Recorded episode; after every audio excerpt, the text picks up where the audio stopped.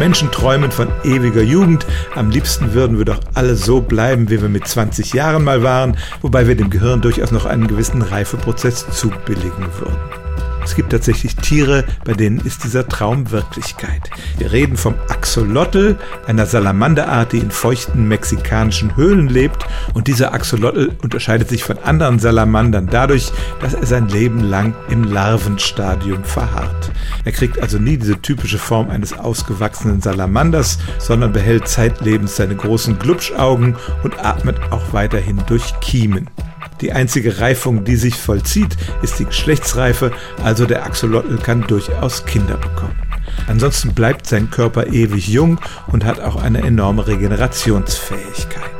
Forscher finden das natürlich interessant und studieren den Axolotl, vielleicht auch um daraus Tipps ableiten zu können, wie man das menschliche Altern herauszögern kann.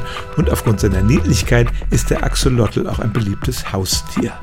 Das hat dazu geführt, dass es inzwischen viel mehr dieser Tiere in Gefangenschaft als in freier Wildbahn gibt. In Mexiko gibt es nur noch etwa 1000 frei lebende Axolotl.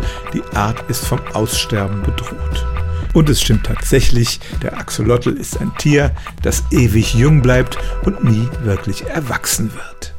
Stellen auch Sie Ihre alltäglichste Frage unter stimmtz.radio1.de.